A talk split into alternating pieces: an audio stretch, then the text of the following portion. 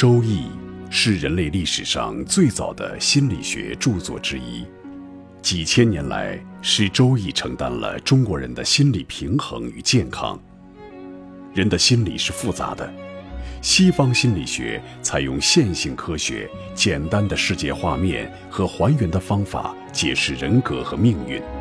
比较西方心理学。周易本土心理学非线性方法更能解释人格和命运的复杂性。北京周易研究会创办人徐坤教授采取东西文化比较方法，为您揭示周易心理学的强大生命力。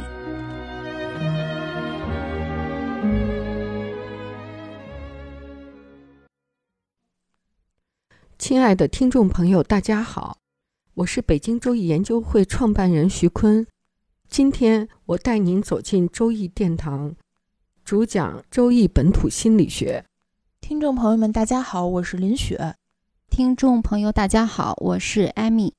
艾米，我们喜马拉雅开播以后啊，你就过来学易经。当时呢，我感觉你特迷茫，而且特别焦虑啊，就有一种职业生涯的焦虑。但是现在呢，我们学习了一段时间，我发现你又找到了新的方向，而且这种心理的焦虑也消失了。确实是这样。我呢，自从零七年留学回来以后，零八年的时候呢，踏入了汽车行业。在当时呢，汽车行业还是属于上升趋势的这么一个行业吧。我跟世界五百强当时的一家德国公司谈了合作，为他们培训师做管理。在这个期间，就又接触到了活动策划、执行这一部分，还有媒体传播。所以从零九年呢，我就试着去又参与到了汽车行业的活动管理这一块儿。我找到了我在汽车行业做活动的这个优势，所以做的还算比较顺畅。在一六年，我就感觉这个行业利润率没有原来那么好，因为企业嘛，肯定要是讲利润率，如果利润率不能保障的话。这个公司走下去的可能性非常小。在一七年的时候，开始想我要换一个别的行业了，渐渐的就开始摸索。到一八年、一九年这几年，我都处于比较，就像徐老师说的，比较迷茫的状态，而且也比较焦虑，因为不知道自己要在哪一方面深度的发展我的事业。就在这个非常焦虑的时候，认识了徐坤老师，也就跟着徐坤老师来学了易经。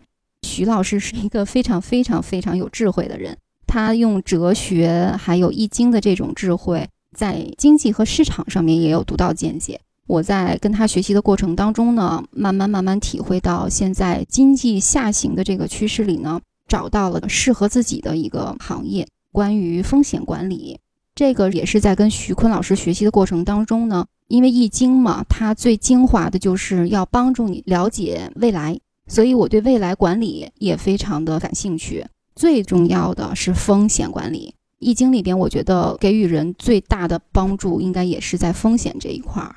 风险管理里边呢，就会用到一些工具。我曾经有一个朋友跟我说，他是保险的重度消费者，每年花一百多万买保险，不买房子也不存钱。这个也启发了我。一个是经济下行的情况下，从民众方面。我觉得保险现在也是一个刚需，不用去说现在大家都在看的那些媒体帖子，就是什么 GDP 到一万，保险的需求是怎么样？就从最根本的、最实质上面来讲，现在这个环境吧，保险是非常非常需要的。还有就是人口加上气候吧，造成这种病毒病菌会越来越多。目前比较危险的第二次，相当于 SARS 的肺炎，我真的觉得惊心动魄，一波未平，一波又起。之前是流感没有完，紧接着就来了鼠疫，鼠疫还没有完全消停，肺炎就又来了。我真的觉得我这个年龄段的人经历了两次相当于瘟疫的事件，也挺锻炼心脏的，所以可能我对保险的意识更加强烈。现在我理解的更深刻的是，保险其实是大家一起共担一个风险。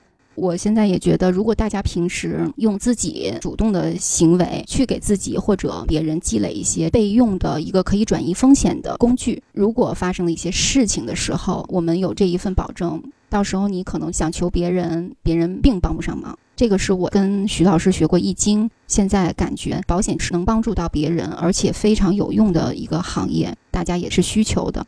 这改革开放四十年了，中国经济发生了巨大的转折。那对于保护四十年个人资产，你有什么建议吗？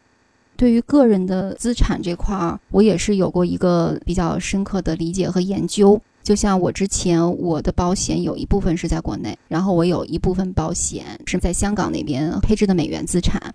当时呢，只是说想为女儿以后上学做一个就像储蓄一样吧。因为我自己原来不存钱，也不再做理财，所以呢，当我知道了保险里边的一个美元配置的时候，我觉得非常好。它基本上就是帮我在做理财。对企业的资产，您曾经讲到，我们中国的企业家非常非常的难，挺不容易的。资产配置呢，这个概念是哈佛的一个教授他提出来的，我觉得这个理念非常好。就是用不同的资产配置的形式来转移自己的风险，对个人而言，对企业而言，都是一件有备而无患的事情。因为资产配置呢，当然就包括呃房产、外币，可能有美金这种，通过一个不同的资产配置来转移自己的风险，是一个非常好的方法。在经济大潮退潮的时候。并且，当自己从事的一个行业已经接近尾声的时候，那什么样性格的人能够在这样的环境中迅速的走出低谷，找到自己新的发展方向和进行二次创业呢？听了艾米的自述，就发现艾米就是这样一种特质的人。我们的中国本土心理学的人格语言呢，就是他是属于伤官格局的人。伤官就够优秀的，除此之外呢，他还是异形独旺的加瑟格。英国的小王子的格局也是加瑟格，在加瑟格中呢，你还可以看到一个子午同心格，诸多优秀的格局呢汇聚在一个人的八字中。所以艾米呢，她一次创业很成功，二次创业转型也非常成功。这一讲呢，我们就慢慢的品味艾米的伤官格。加瑟格、一行独万格和子午同心格，到底赋予了他什么样的性格特质，能够轻松地驾驭在经济下行过程中的二次创业？艾米呢，直接看是伤官，然后他的八字呢，就是年是戊午，月是庚申，日是己未，时是戊辰，土又特别的多，所以他又是入格局的，叫加瑟格。这种入格局的土特别多，又有伤官来泄秀的这种非常典型的人格呢，就是特别的聪明，悟性特别的好。他的人格特点呢，就头上没有天，不能有人管。他小的时候呢，就学过印度舞，而且被东方歌舞团给挑上了作为传承哈。就是伤官格局的人，从艺也特别容易出名。他小的时候也表现出这种天才。但是他的这种头上没天不能让人说这种性格，就说老师批评他，他就从此就不给人跳舞了。您一说到这一点，我突然想到咱们之前看过演艺明星曹颖，看过他的八字，他也是伤官格局的。伤官的人还真是普遍都长得特别的清逸秀丽啊，他皮肤特别的光洁，性格也特别的活泼乐观。他对文艺啊，对演绎的偏好，让他透着那么一股天生的才能在里面。有的人说啊，就说演员这个行业不是谁都能干的。有的人他可能苦学一辈子，演了很多戏，他都不摸门儿。但是有的人呢，他即使没有上过学，没有真正的去学过这些东西，但是他是天生的那种演员，天生就有这种灵气儿。从曹颖看来，然后从艾米看来，他们都是。在性格里面透着伤官的这样的一个特性，对曹颖，他确实没有很高的学历哈，他只是中专。哦，我记得他就是宣武区的一个职业学校毕业的，但是他独特的这个性格，进一步就迈入中央电视台，他的职业生涯一下就到了顶峰。当年就是中央电视台的一姐，还有很多影视来找他拍。他也在选择是去拍戏呀，还是当主持人呢？啊，在中央台必须二选一啊，所以他就放弃了央视的节目主持人，然后一步就到了影视圈儿，演哪个戏哪个火，演哪个戏哪个火。曹颖这个伤官的性格，确实成就了他的一番事业。有很多孩子的妈妈呢，他们也很聪明，这孩子一出生呢，就看一看什么样的食神性格。是商官呢，就是从事演艺，靠一技之长就可以成功。那从小呢就可以在这方面多加以培养。啊，有的小孩呢，他是非常有艺术天分，比如写字特别好，画画特别好。但是呢，人都到了三四十岁，一看八字儿说：“哎，你要从事演艺或者从事一技之长、技艺性的工作，你肯定出名。”他说：“早告诉我呀，现在告诉有什么用啊？早就是选干体制中的一个螺丝钉了，在发挥他的艺术特长已已经为时过晚了。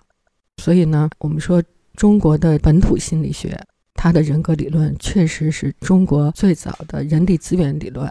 它呢会告诉你你的孩子他的择业方向。现在好多好多的班儿，有体育，有文艺的，有音乐，有跳舞。到底让孩子学什么？有的妈妈就问：“哎呀，我们的孩子一下报了七八个班啊，从周一到周七都有班，说这个学乱了，你给我们看看。”我们孩子到底将来向哪个方向发展？哈，就比如说他的文艺特长特好，就从事演艺，从小在这方面下功夫哈。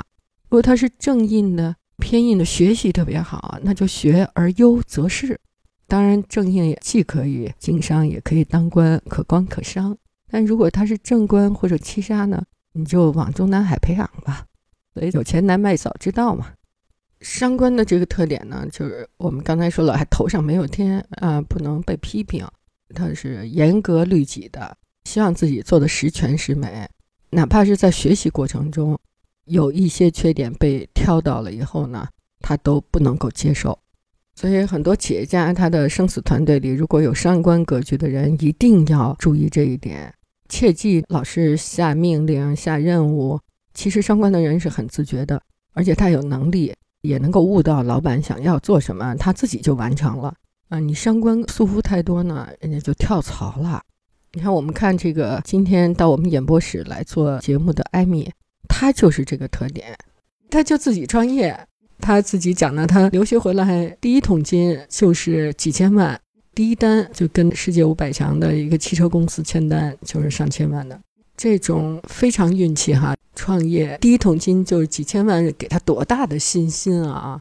就这样挣钱的节奏，突然遇到了行业的句号，所以他来找我们的时候也是特别焦虑的啊。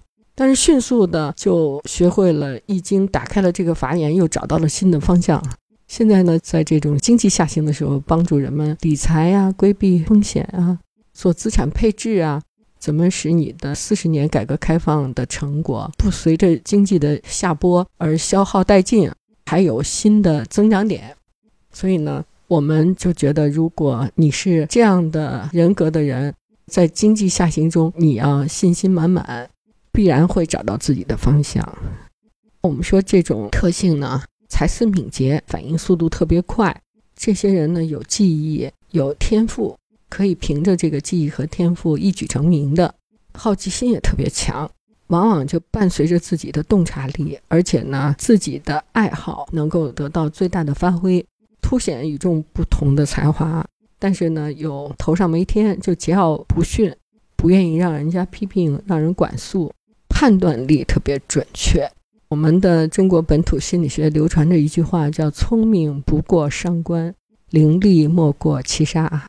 这个相关的人判断特别准，其心思够细腻，情感也够丰富，直觉也够灵敏，能够凭直观思维一步到位，找到自己的发展的方向，不会凡事尽想歪，他不会往外处想哈。所以呢，在洞察中可以凭借敏锐的判断力和感觉力，寻求到一般人感觉不到的事物真相和真理。比如艾米说了，他还在教育的领域探索了半天啊，觉得十年树木只是一根木头哈，百年才树人，所以他迅速的就转行，把自己的探索领域放到了金融领域。各位听众朋友，本期论题由北京周易研究会创办人徐坤教授亲自答疑，答疑热线：幺三三零幺幺。二三二六五，八零零八幺零零二七七。